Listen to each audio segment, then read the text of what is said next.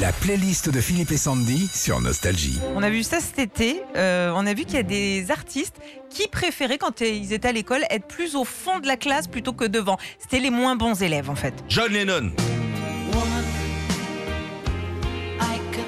Cancre. Ouais, gros cancre. L'ex-Beatles n'a jamais aimé l'école. Il avait même dit à l'école, quand on m'a demandé d'écrire ce que je voulais être plus tard, j'ai répondu heureux.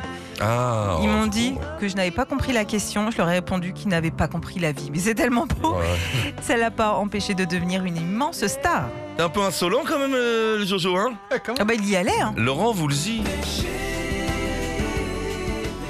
Laurent Voulzy n'aimait pas beaucoup l'école, d'abord Ah parce qu'il bah, était. Tu regardes sur la pochette du disque. Péché, il a mis au Z.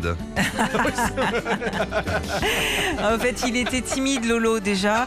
Et puis, euh, plus tard, c'est son côté ado rebelle qui l'a conduit à être viré plusieurs fois de son établissement. Ouais. Du coup, c'est dès cette adolescence qu'il a choisi la musique. Bien plus calme maintenant. hein. Kate Bush.